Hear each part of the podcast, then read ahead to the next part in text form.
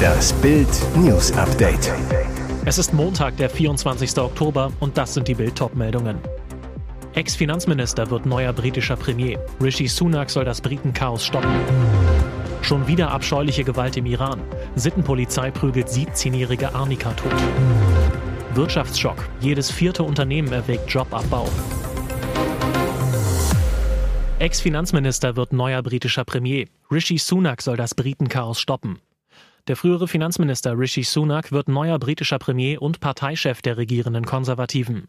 Bis zum Ablauf einer Frist am Nachmittag gelang es Penny Mordaunt, seiner letzten verbliebenen Rivalin um die Nachfolge der scheidenden Regierungschefin Liz Truss nicht, sich die nötigen 100 Unterstützer aus der Tory-Fraktion zu sichern. Sie kündigte daraufhin ihren Rückzug an. Damit ist der Weg für den 42-Jährigen frei. Als Sohn indischer Einwanderer wird der in Southampton geborene Sunak der erste britische Regierungschef, der einer ethnischen Minderheit in Großbritannien angehört. Sunak inszenierte sich als Kandidat, der die Partei einen kann. Zugute kommt dem 42-Jährigen, dass er im parteiinternen Wahlkampf um die Parteiführung gegen Truss im Sommer vor exakt jenem Finanzchaos gewarnt hatte, das die amtierende Premierministerin in ihrer kurzen Amtszeit mit ihrer Wirtschaftspolitik anrichtete. Schon wieder abscheuliche Gewalt im Iran. Sittenpolizei prügelt 17-jährige Arnika tot. Wie viel Angst muss ein Regime haben, wenn es reihenweise friedliche Demonstrantinnen erschlägt? Seit dem gewaltsamen Tod von Massa Amini am 16. September haben die Menschen das Regime im Iran satt. Amini wurde von der Sittenpolizei so zusammengeschlagen, dass sie nach drei Tagen im Koma starb. Ihr Vergehen, sie trug angeblich ihr Kopftuch in der Öffentlichkeit nicht richtig. Seitdem protestieren Frauen und Männer gemeinsam gegen den Kopftuchzwang, Geschlechtertrennung und Unterdrückung ihrer Rechte. Sie wollen Freiheit und gehen dafür Tag für Tag auf die Straßen. Auch die 17-jährige Arnika K. Makami war dabei und hat ihren Wunsch nach Freiheit nicht überlebt. Sie ist jetzt in Teheran an den Folgen von Schlagstockprügel durch das Regime gestorben. Wie lange sie davor im Koma lag, ist nicht bekannt. Das Terrorregime hatte behauptet, sie sei aus dem vierten Stock eines Hauses gesprungen. Was für eine erbärmliche Ausrede. Vor dem Haus der Eltern in Zülpich. Polizist erschießt Messermann. Ein Polizist hat am Mittag einen Mann mit seiner Dienstwaffe in Zülpich bei Bonn erschossen. Laut Polizei hatte eine Zeugin die Beamten um Hilfe gerufen, weil der Zülpicher versucht hatte, sich Zutritt zum Haus seiner Eltern zu verschaffen. Zwei Streifenwagen fuhren daraufhin zur Adresse. Dort, so die Schilderung der Beamten, zog der Mann ein Messer und griff die Polizisten an. Ein Beamter gab daraufhin einen Schuss aus seiner Dienstwaffe auf den Angreifer ab, teilten die Ermittler am Nachmittag mit. Der 31-Jährige starb noch vor Ort. Bonner Polizei und Staatsanwaltschaft haben aus Neutralitätsgründen die Ermittlungen übernommen. Bild erfuhr, möglicherweise riefen sogar die Eltern selbst um Hilfe, da sie nicht wollten, dass ihr Sohn ins Haus kommt. Die Angehörigen des Verstorbenen sowie die Polizeibeamten werden psychologisch betreut. Der Leichnam des Mannes soll obduziert werden. Wirtschaftsschock. Jedes vierte Unternehmen erwägt Jobabbau. Die Angst vor dem Biberwinter und der Deindustrialisierung Deutschlands geht um. Immer mehr Unternehmen erwägen wegen der hohen Energiepreise den Abbau von Arbeitsplätzen. 25 Prozent planten dies bereits, wie aus der heute veröffentlichten Umfrage des Münchner IFO-Instituts im Auftrag der Stiftung Familienunternehmen hervorgeht. Und auch der Teuerschock ist noch lange nicht vorbei. 90 Prozent der befragten Unternehmen gaben an, sie werden ihre Preise erhöhen. Vor einem halben Jahr lag der Anteil der Unternehmen, die Jobabbau in Erwägung ziehen, nur bei 14 Prozent.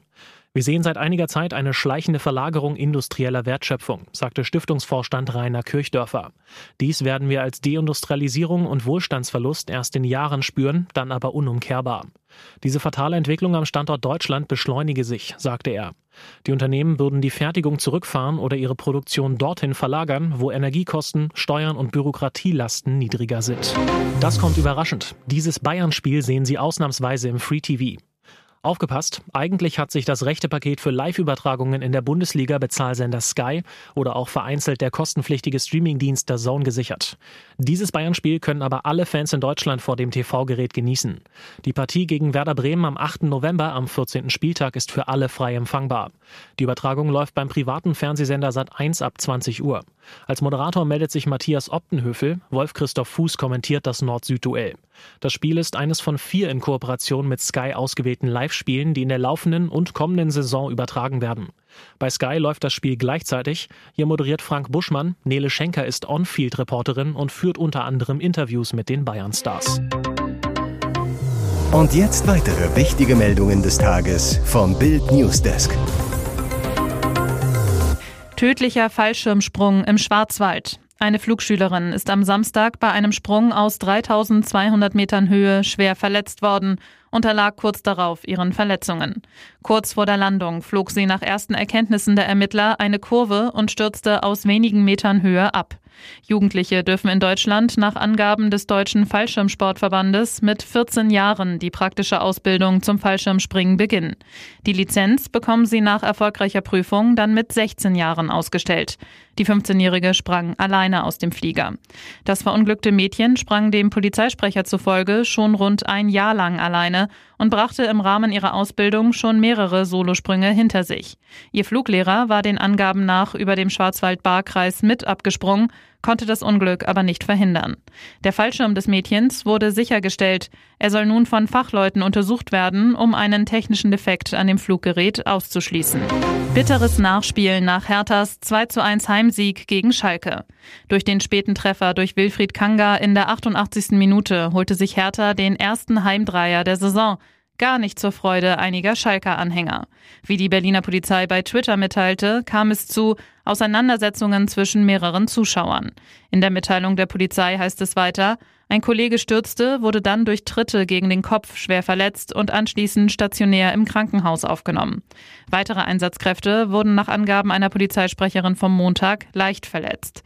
Bislang gäbe es keine Hinweise auf die Täter, sagte die Sprecherin weiter. Ermittler sollten dazu Videomaterial auswerten. Nach Bildinformationen, die von der Polizei bestätigt wurden, soll es Auseinandersetzungen im Gästeblock gegeben haben. Diese waren der Auslöser für den Polizeieinsatz, bei dem die Beamten schwer verletzt wurden. Ihr hört das Bild News Update mit weiteren Meldungen des Tages. Deutschland steht vor dem teuersten Winter aller Zeiten. Doch ausgerechnet für die kalten Monate Januar und Februar hat die Ampelregierung noch immer keine Lösung gefunden.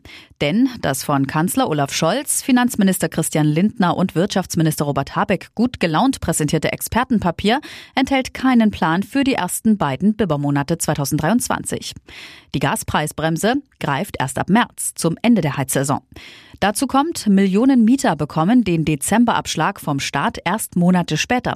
Ökonom Jan Schnellenbach von der TU Cottbus kritisiert in Bild, dass Scholz mit seiner berühmten Doppelwumsrede bei vielen Bürgern andere Erwartungen geweckt hat. Und der Deutsche Industrie- und Handelskammertag, die IHK, warnt vor massenhaftem Produktionsausfall, weil viele Firmen wegen der Preisschwankungen keine Energieverträge bekommen. Wenn hier keine Lösung gefunden wird, stehen zum Jahreswechsel Teile unserer Wirtschaft still, so die IHK-Präsident Peter Adrian. Vor mehr als einer Woche erschütterte der Tod von Hagrid-Darsteller Robbie Coltrane die magische Welt der Harry Potter-Fans. Jetzt steht fest, woran der 72-jährige Schauspieler starb. Laut der Sterbeurkunde, die dem britischen Mirror vorliegt, war die Todesursache des warmherzigen Filmriesen multiples Organversagen. Bevor sich der Brite am Freitag, dem 14. Oktober 2022, in einem Krankenhaus nahe der schottischen Stadt Falkirk von dieser Welt verabschiedete, fühlte er sich schon länger nicht mehr wohl. Mehrere Krankheiten wurden in der Sterbeurkunde des Harry Potter Stars aufgelistet, die seinen Tod begünstigt haben sollen. Demnach litt Coltrane an Diabetes und Fettleibigkeit. Zudem wurde eine Blutvergiftung festgestellt, eine Infektion der unteren Atemwege sowie eine Herzblockade.